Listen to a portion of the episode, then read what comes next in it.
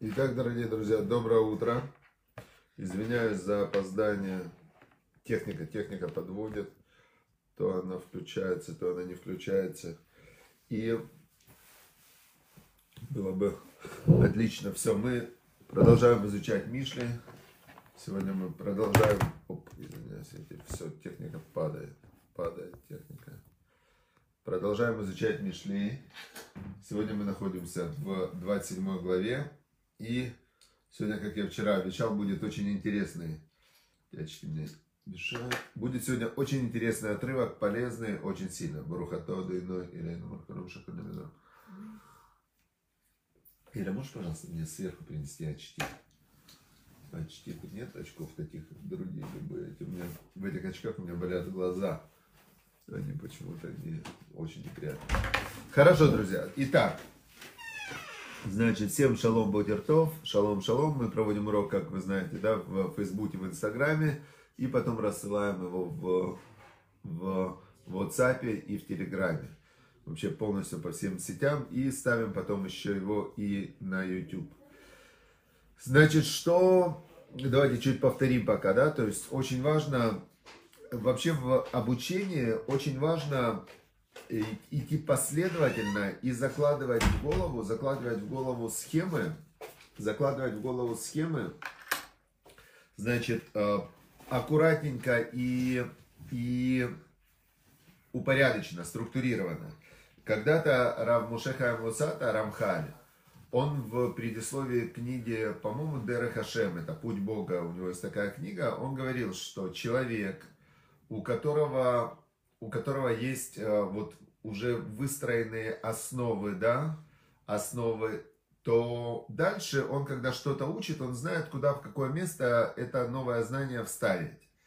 А человек, у которого нет вот четкой такой структуры основ, у него каждое новое знание, он его просто пихает, пихает, пихает в голову, и в итоге у него, по... он приводил такое сравнение, как человек, у которого структурированное знание, у него это похоже на ухоженный сад. В ухоженном саду есть дорожки, тут растут одни растения, тут растут другие растения и так далее. То есть это человек, у которого есть системное образование, у которого системно обучается, да, у него есть основы, и он к ним добавляет, добавляет какие-то пазлы. А человек, который просто у него все идет в повалку, да, как бы все в одно, это как э, сад, но который запущенный, как чаща такая, знаете, как чаща, как э, там заросли какие-то, и он такого не понимает, где он находится. Поэтому очень важно, кстати, вот мы когда-то учили, может быть, мы в дальнейшем еще раз пройдем эту книгу, она называется Дера Хашем, Путь Бога. Там э, в этой книге Рамхаль он рассказывает про основы, прям такие основы, основы, вот он выстраивает полностью систему мировоззрения, как работает система. А потом все понятно, все понятно, и да, Дера Хашем, вот Давид Кост, он подсказывает, да, что это Дера Хашем. Хорошо, друзья, все. Значит, поэтому мы чуть повторим. Значит, э, первая, 27 глава, начал царь Соломон, что Альти талель бьем махар, килот эдам елет йом. Не хвались завтрашним днем, не знаешь ты, что родит тебе день. Не знаешь. Поэтому не хвались завтрашним днем. Но это не значит, что не думай позитивно. Не знаешь, значит думаешь, что будет хорошо, но не хвались этим. Не говори, как дела лучше всех, как дела, скоро буду миллионером. Нет, как дела, слава Богу, как дела, трудимся, работаем, без ратышем, с Божьей помощью будет хорошо. Второе, пусть тебя прославляют другие, а не твой род, пусть тебя хвалят другие, собирайте отзывы, вот я собираю отзывы от э, моих клиентов, от участников моих программ. Я очень рад, что у них их успехом. Я просто рад и счастлив. И я прославляю их, потому что они у меня учились. А они говорят обо мне хорошо. Вот спасибо Ицхаку, что я у них учился. Мне было вчера приятно как раз. Один лучший с Питер Брейн, было там Брейн форум в Москве. К нему подошел организатор говорит, о, вы так классно выступили. Он говорит, я учился в Ицхака Пентусевича. Мне организатор потом прислал фотографию. Хорошо, теперь дальше. А, третий отрывок. Э, Тяжел камень весом э, и песок, но гнев грешника тяжелее. Дальше мы говорили про гнев. Дальше мы говорили про обличение, про увещевание, чтобы оно должно быть из любви, и всегда нужно, если ты увещеваешь, нужно прямо акцентировать, что ты это делаешь для, из любви, для, для того, чтобы человеку было хорошо. И когда кто-то тебя увещевает, нужно понять э, его намерение. И сегодня, вот седьмой отрывок, я считаю, что его нужно прямо изучить и запомнить. Он очень много о жизни открывает. Прям такая базисная, фундаментальная вещь. Говорит в седьмом отрывке царь Шломо. Нефеш свеа тавус нофет. В нефеш рева кольмар маток. Значит, это на иврите. Сейчас перевожу на русский язык слово за словом. Нефеш свеа тавус нофет. Нефеш это используется, это как, ну, чел, нефеш это душа.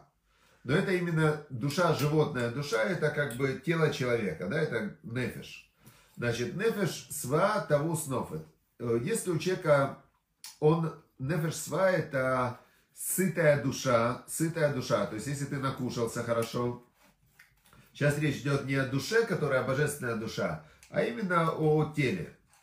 Значит, когда человек э, сытый, он пренебрегает даже медом.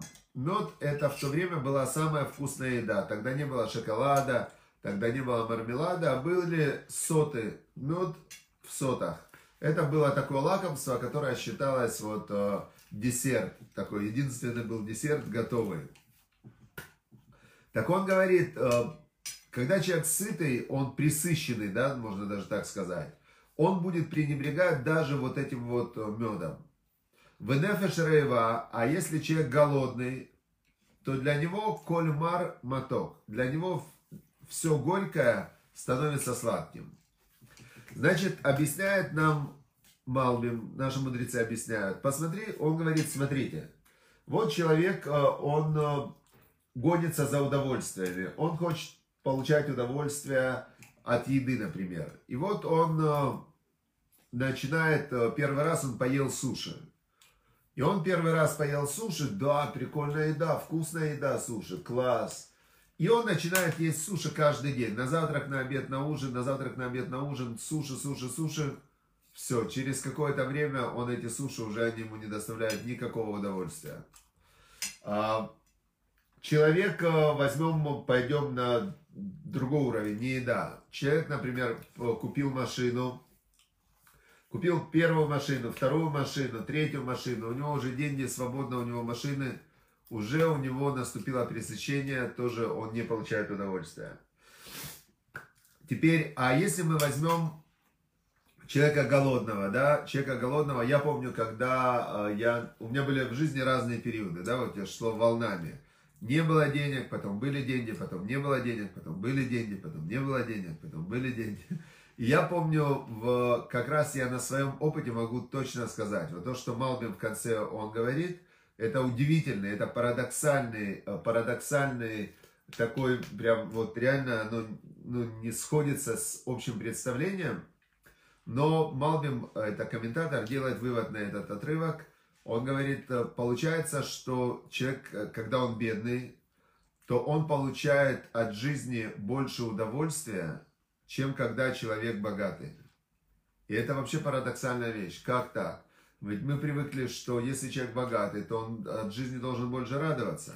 Но если мы посмотрим на выражение лиц э, людей богатых, ну, богатых, известных, они все время недовольны. Они пьют, употребляют наркотики, заканчивают же самоубийством. Вот эти все актеры. Казалось бы, актеры, актеры, которые ими восхищается весь мир. Они прямо вот, ну, реально как бы все, мультимиллионеры, мультимиллионеры и так далее. И что, почему они, почему был вот этот вот, закончил жизнь самоубийством американский актер, какой-то самый там Уильямс, Робин Уильямс, да? Или, ну, в общем, очень много, заканчивал жизнь самоубийством, алкоголики, э, та же возьмем э, Мэрилин Монро там и так далее, да? То есть вот именно они не знали этот отрывок, они не понимали, что невеш сва таву снофет, то есть, э, когда человек присыщенный, он э, даже отвергает из соты, то есть у него нет жизни кайфа, у него нет удовольствия никакого. Представляете, ну то есть это как абсолютно парадоксальная вещь, что человек, который получает максимум от жизни удовольствия, они становятся для него доступными, он в этот момент становится несчастным. А человек о душе голодная, все горькое, сладко, у него, у которого нет, у него столько радости в жизни. Я помню, я помню, когда у меня не было денег, действительно, ты каждую, каждую такую момент, когда ты получаешь что-то, э, ну там, я не знаю, какую-то вещь покупаешь или еще что-то, то есть а, оно реально приносит много радости. И в какой-то момент эти все радости исчезают. Теперь, что на этот счет говорит Тора? А как же быть? Значит, э, есть здесь несколько методов. Например, есть в Пертиавод в 6 главе, есть э, такая мешна очень странная. Она как раз вот это вот объясняет. Значит, есть такая мешна, которая говорит, что хлеб ешь, воду пей, на земле спи, жизнью страданий живи, и Тору учи. Если ты делаешь так, ашрейха вытовлеха, если ты делаешь так, счастлив ты и хорошо тебе. Ашрейха бауламазе, счастлив ты в этом мире, вытовлеха леуламаба, и хорошо тебе в мире грядущем. Парадокс, как это так? Вот все, кто эту Мишну изучают, говорят, ну это же вообще не сходится. Как это так? Вот вдумайтесь. Говорит нам э, Тана, это мудрецы эпохи Мишны, он нам говорит – Хлеб ешь, воду пей. Еще воду пей в, э, немного. На земле спи, на земле спи, как? На твердой земле спать. Жизнью страданий живи. Жизнью страданий это как в Америке говорят no pain, no gain. Нету боли, нету прибыли. То есть или э, трудности. Вот я разговаривал с э, несколько дней назад с одним э, таким молодой парень заработал за буквально за три года там более 20 миллионов долларов, да, и он, я его спрашиваю, а как, вот скажи, какое качество твое тебе помогло это сделать? Он говорит, терпеть боль. Я, я все время работаю без остановки, я совланут на иврите это называется, совланут. Я терпеливый, я люблю боль, я прямо вот работаю, трудности, никогда не сдаюсь, меня не останавливает, люблю трудности. Теперь, значит, это то как раз, что в этой мишне говорится, хлеб ешь, воду пей, жизнью на земле спи, жизнью страданий живи и Тору учи. Вот это очень важная вещь. Тору учи, то есть э, у тебя должна быть главная схема развития, это Тора, духовное развитие, понимание, мудрость, э, движение, осознание и так далее. Если ты делаешь так, счастлив ты. Счастлив ты в Итовлиха. Ашрейха в. Счастлив ты и хорошо тебе. И объясняются эти два слова. Счастлив ты в этом мире и хорошо тебе в мире грядущем. Какое объяснение? Смотрите. А, почему ты счастлив становишься в этом мире? Вот мы же сейчас и поняли, вот здесь объяснение. То есть, если ты поставил себе уровень а, своего, своего, своей нормы, аскетизм, да? То есть ты говоришь, это для меня нормально, я не буду себя баловать, я не, никогда не буду превращаться принцессу на горошине, которая 40 матрасов положили, и она страдала. Почему? Потому что она неженка такая, она, она ну, изнежена. Это, кстати, помните, я вам говорил про гнев? Тому говорит, что жизнь троих не жизнь. Первое, жизнь педанта не жизнь. Он все время гневается, потому что все время нарушаются его схемы. Педант, он страдает. Жизнь Истанис изнеженный не жизнь. Потому что изнеженный тоже всегда страдает. Он привык на 40 матрасах спать, а у него тут неудобная кровать, здесь у него э, там чуть-чуть э, как-то там сухо, кому-то э, не сухо там и так далее. То есть жизнь этих людей не жизнь. Теперь, значит, э, если человек поставил себе по умолчанию вода, хлеб, э, земля, ну такие спортивные, спартанские условия, это называется спартанские, он в этом мире счастлив. Почему? Потому что, ну, сложно найти сейчас, где на земле поспать. Если я дома, например, сплю на земле, то где бы я ни оказался в гостях, мне везде будет удобнее, потому что меня же на землю не положат. Значит, я в любых гостях чувствую себя, фух, в отпуск приехал, да. Любая гостиница, если я сплю на земле, мне теперь любая кровать будет просто раем. Если я хлеб ем и воду пью, тогда мне э, любая еда лучше, чем это, она мне становится раем. Вообще, вот это вкуснотища, вот это вкусно. Я помню, Равыцкак Зильбер, Зихрану Садик Левраха, он э, брал вот так вот, ну, когда он приходил кого-то поздравить там с, со свадьбой или с чем-то, и он приходил, обычно стол такой, да, он брал кусочек хлеба, и вот был один раз, э, это я лично, я не видел это, честно скажу, я не видел, мне это рассказывали, как он макал хлеб в пепси-колу, кушал этот хлебушек и говорил вообще, вкус рая. Вот он говорит, райский вкус. Так вкусно, говорит, нереально как вкусно, да. И, то есть, когда ты э, поставил себе вот эту вот планку спартанскую по умолчанию, тогда у тебя в жизни очень много удовольствий. То есть, стало нам понятно, почему ты счастлив в этом мире. А почему Товле Халя Уляма почему хорошо тебе в мире грядущем. А потому что человек, который не боится жить в спартанских условиях, он не обманет, он не украдет, он не пойдет против себя, против правды, против совести. Он, э, в принципе, ему незачем, а, незачем нарушать заповеди. Он совершенно спокойно...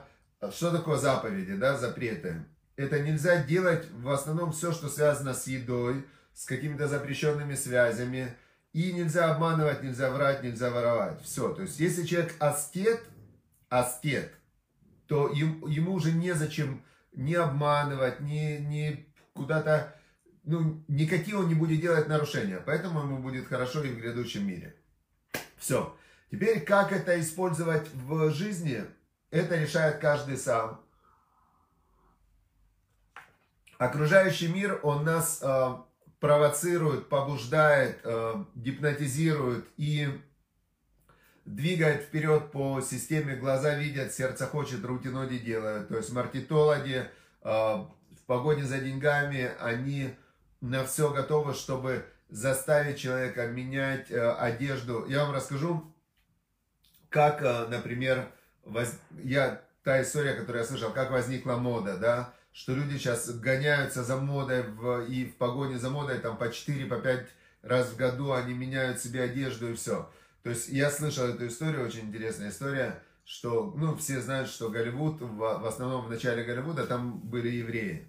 И сейчас тоже евреи, но в начале Голливуда было очень много евреев, когда основали вот кино, кинематограф. И евреи, они чем обычно занимаются? Они занимаются торговлей часто, производством, шьют одежду, портные. Еврейский портной, даже песня есть такая. И было несколько было семей, в которых часть семьи занималась кинематографом, а часть семьи занималась, э, шили одежду.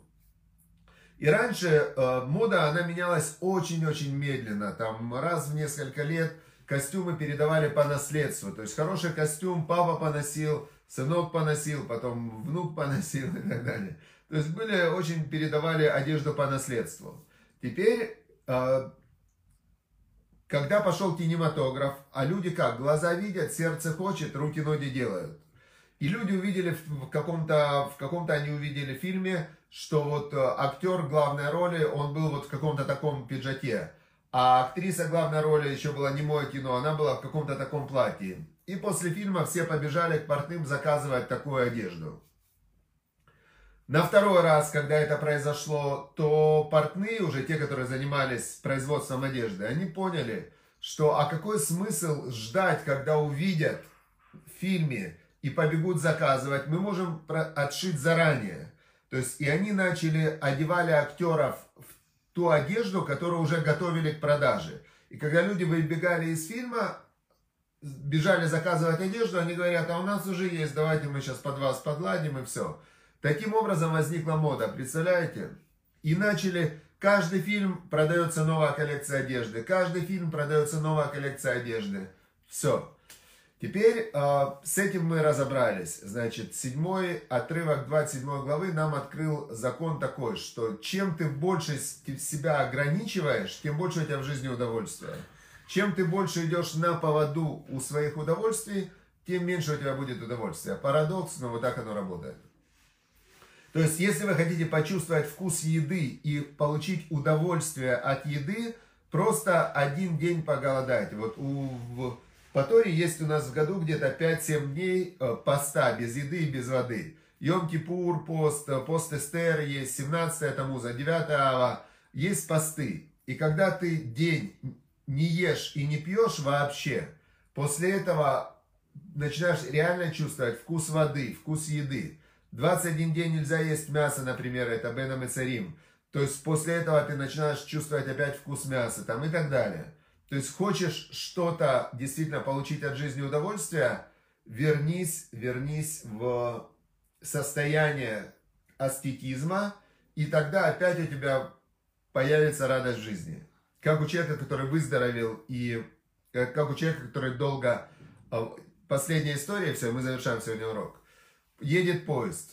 В купе едет э, один мужчина, читает газету, второй едет э, мужчина и его 20-летний сын.